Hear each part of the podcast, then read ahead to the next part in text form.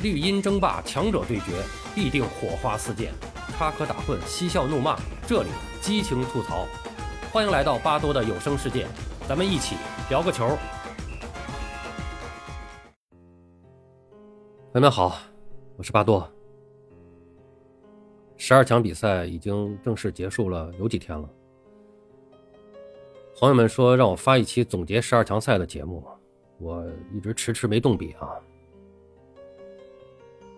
因为我不知道怎么总结，我甚至 最后两场比赛我都没看。有人问我为什么没看呢？其实我想问，就是为什么看呢？是的，我实在找不到看的理由。最后两场比赛还有什么关注点可以说服我半夜爬起来看直播呢？所以我没看。说起总结，我忽然想起了上届世界杯，我们在十二强赛结束的时候，就是二零一八年俄罗斯世界杯亚洲区预选赛结束以后，时任国足主帅里皮被问到了对中国队的成绩的看法。十场比赛之后，国足仅仅排名小组第五，但是和第二名的韩国队只差了三分，和附加赛资格也只差一分。里皮说：“如果加上这四分，我们本可以以小组第二直接进军世界杯。”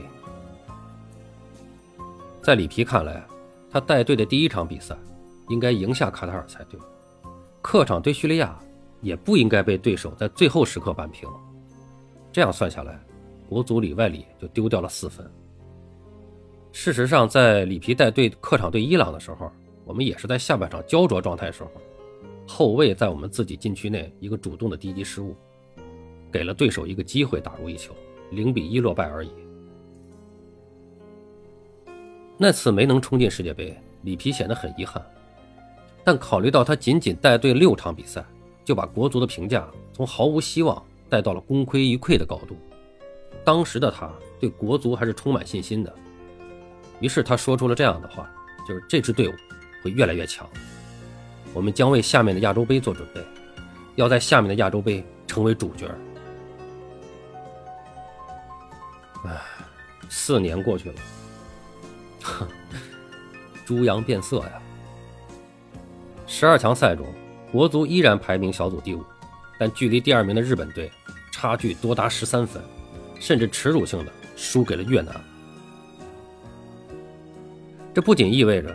国足要开始备战2026年世界杯，还意味着国足的形象跌到了历史的最低谷，引得董事长们纷纷谏言，所谓的部队化管理再次沉渣泛起，引得中国二流笑星举着假签名足球嘲讽亚洲二流的中国男足。不管这些人说的有没有道理啊，中国足球都到了需要回顾过去四年的时候，从中总结经验，吸取教训。是的。巴多觉得要总结的不是十二强赛，是过去这四年，甚至更长的时间。因为十二强赛很好总结。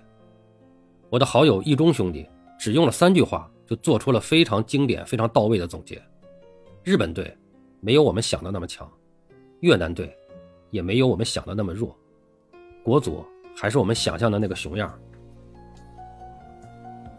接着前面里皮的话往下说。二零一九年的亚洲杯，中国队没有成为主角。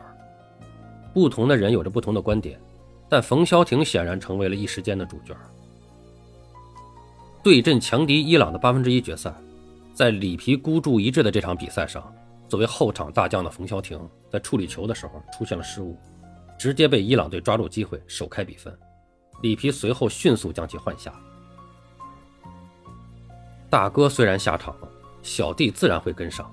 随后的比赛中，刘一鸣、石科这两名中卫也是先后出现了程度不一的失误，分别各送伊朗一分。最终，中国队三个中卫三个失误，零比三负于伊朗，被淘汰。这场比赛过后，冯潇霆再也没有入选过国足，而里皮也选择了离职。天下没有不散的筵席，对于球员和教练都是如此。里皮离任之后。足协开始了新的主帅的遴选工作，但这并不是唯一的工作，因为在国内联赛，资本迎来了最后的狂欢。二零一九年冬季转会窗口，中超十六支球队总投入达到了二点一九亿元。虽然这个数据已经不比前三年，要知道，二零一七年的冬窗中超投入创下了四点零七亿欧元的历史记录，但是，一九年这次二点一九亿欧元仍然是超过二十亿人民币的数字，依然惊人。其中，广州恒大排名第一，花出了八千一百四十三万欧元。当时要求足协遏制金元足球的声音已经非常强烈了。虽然足协在转会窗口开启之前，在引援调节费的基础上又新增了包括俱乐部支出限额、俱乐部注资限额、俱乐部亏损限额和单场奖金限额的四大帽新政，但根据与前一年冬窗的投入对比，就可以清晰的发现，所谓的新政没有起到应有的效果。最终，在这些疯狂时代签下的合同，都变成了球员、教练讨薪、俱乐部赖账的见证。一名在中超执教、也曾遭遇过欠薪的外教，在接受采访时指出了中超联赛的问题：恒大带来了大量的资本，对于这种情况，中国足球的管理者以前是没有遇到过的，可以说没有任何的经验。英超这些年不断的有外国资本的涌入，但你看英超的控制要好很多。因为他们见过资本的残忍，在他看来，虽然金元足球由恒大发起，但归根结底是中超联赛没有完备的制度来抵消资本大肆投入所带来的风险。各俱乐部一边说反对恒大，却又想着从恒大身上多赚点钱，或者被恒大爆买行为刺激后，也跟风追加投入，最终大家一起把价格抬上来了。没有谁是唯一的责任人。也没有谁是真正的无辜者，大家共同创造了当时的疯狂，以及如今的一地鸡毛。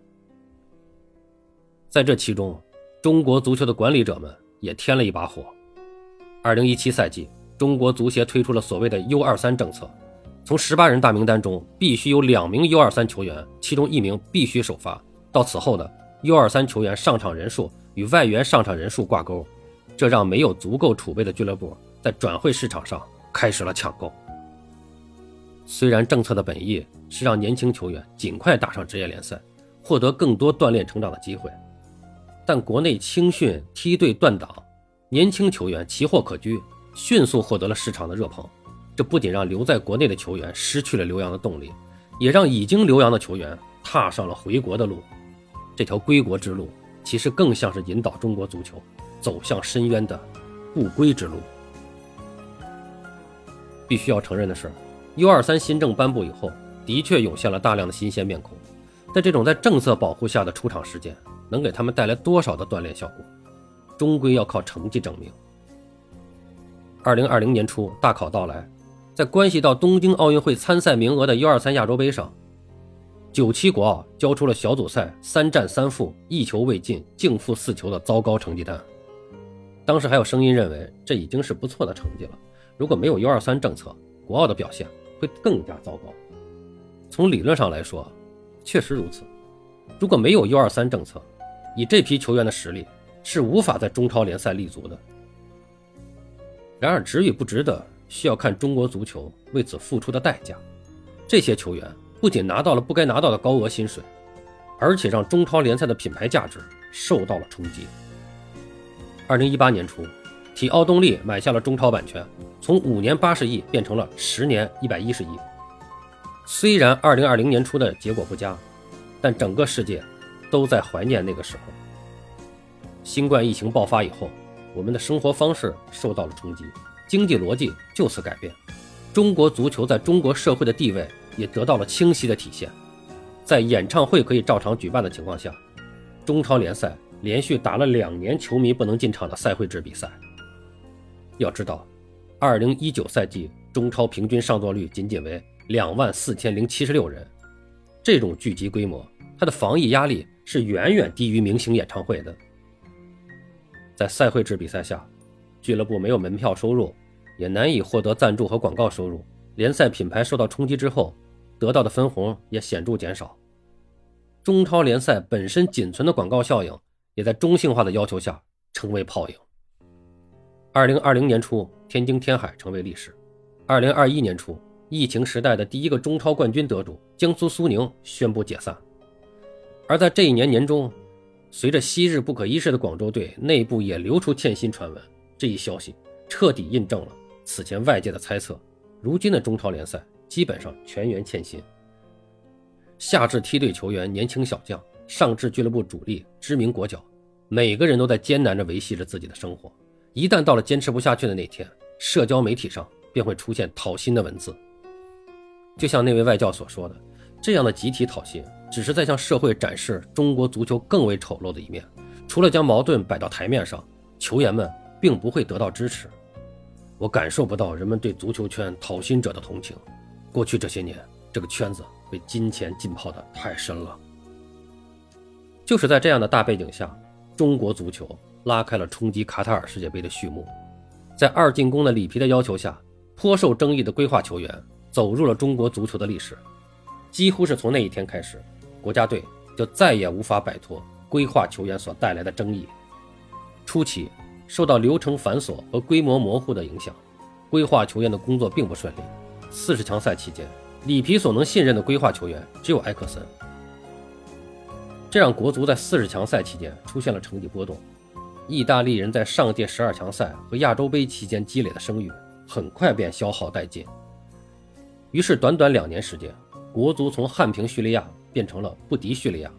于是，里皮抛下一句：“我不想抢钱，拂袖而去。”里皮离开之后，国足将选帅视线重新放到了土帅身上。在王宝山和李霄鹏之间，此前已经带队征战东亚杯，并且在竞聘时颇为积极的李铁显得尤为突出。考虑到他曾在里皮身边长期担任助教，国家队主帅的重任最终还是落到了李铁的肩上。在受到疫情的影响，无法通过热身赛找到比赛状态，只能在西亚客场打完剩余比赛的情况下，李铁和队员们克服了种种困难，完成了晋级十二强的目标。这一结果让陈戌源主席在更衣室里手舞足蹈，但他很快就笑不出来了。四十强赛与十二强赛的比赛强度截然不同，而这并不是李铁几句鸡血就能弥补的。没有人指望国足能战胜日澳这些强敌，但李铁对规划球员的使用方法引来了外界的一贯批评。于是，在重压之下，李铁的性格劣势又被无情的放大。表现差的时候，李铁诉苦，不被人接受；表现好的时候，李铁骄傲，也不被理解。六场比赛过后，迫于舆论层面的压力，足协做出了解雇李铁的决定。虽然在那个时候，我们的成绩就已经失去了希望。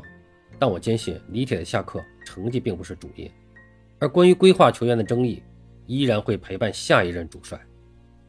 这个人就是当时参与竞聘，并且曾经拒绝过足协合同的李霄鹏。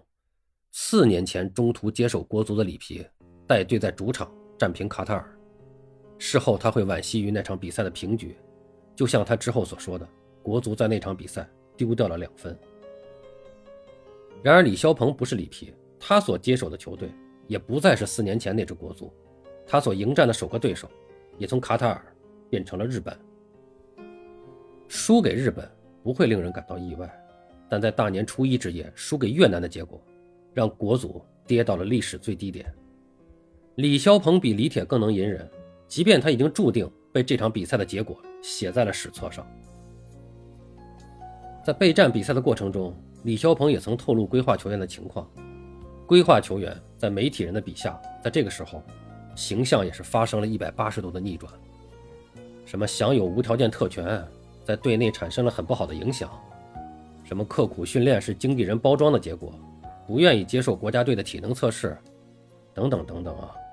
然而外界并不接受这样的解释，在他们眼中，规划球员的实力和拼劲儿，就是远远在国足之上。而当巩汉林带着无数国人的支持讨伐国足的时候，就像那位外教所说的，冯潇霆们的回应不会得到丝毫的同情。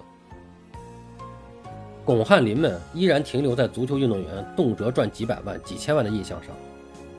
外界不会知道，如今的足球运动员已经很长时间没有收到薪水了，也不会知道过去四年中国足球到底经历了什么。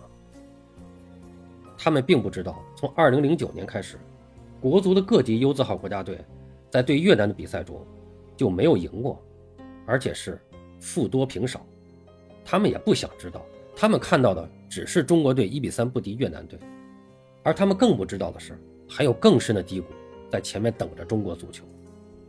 只不过下一个世界杯周期，中国足球的管理者们是否开始决定做实事了，或者说，他们到底有没有能力做点实事儿？哎，真的不太想说下去了。其实。提纲还列了，还有一些提纲，还有几个几个提纲想说的，还说吗？真的不想往下说了。简单说一说提纲吧。就我们其中，比如说我们当下的悲剧其实是没有希望，就是未来看不到希望。和十二强赛一起结束的是吧？还有幺二三邀请赛，我们也输了。一夜之间，我们输掉了当下，也输掉了未来。还有本来想说的就是，呃，将彻底告别球场的八零后们，因为他们是中国当下最优秀的一批球员，所以他们要为国出战。当他们老了，年轻人还上不来，所以他们还得出战。所以他们被骂了十几年，是之前历代国脚挨骂时间最长的一批。可是别忘了，他们出道于二零零五年世青赛，那是多么闪亮优秀的起点呀！还有关于下届世界杯扩军了，是吧？这个亚洲有八点五个名额了，我们有没有希望呢？之前我也分析过这个事儿，其实结论就是没有希望。我们连进十二强每次都特别难，经常是进不去的。最近两次进入以后，打完了都是第十名，未来的我们还会更差，凭什么获得这八点五个名额呢？唉。还是那句话啊，就是真的，这支国足无疑是十年来最差的一支，但真的可能是未来十年最好的一支。十二强赛就是国足的世界杯，我们已经打完世界杯了，马上真正的世界杯就要来了。先从抽签开始，还是让我们关注世界足坛吧，那才是足球。好了。今天就聊这么多吧，再见。